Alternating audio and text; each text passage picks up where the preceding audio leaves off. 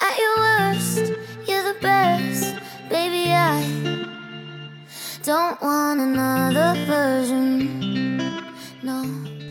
Dear Takaki, I'm so happy we'll see each other on March 4th. It will have been a year since we last met. For some reason, I feel kind of nervous. There's a big cherry tree by my house. When the spring comes, the petals will fall at 5 centimeters per second. How I wish the spring could come along with you on that day. It's so nice of you coming all the way to my station. It's a long trip, so be sure to take care of yourself. I'll be waiting for you at 7 o'clock that night in the station's waiting room.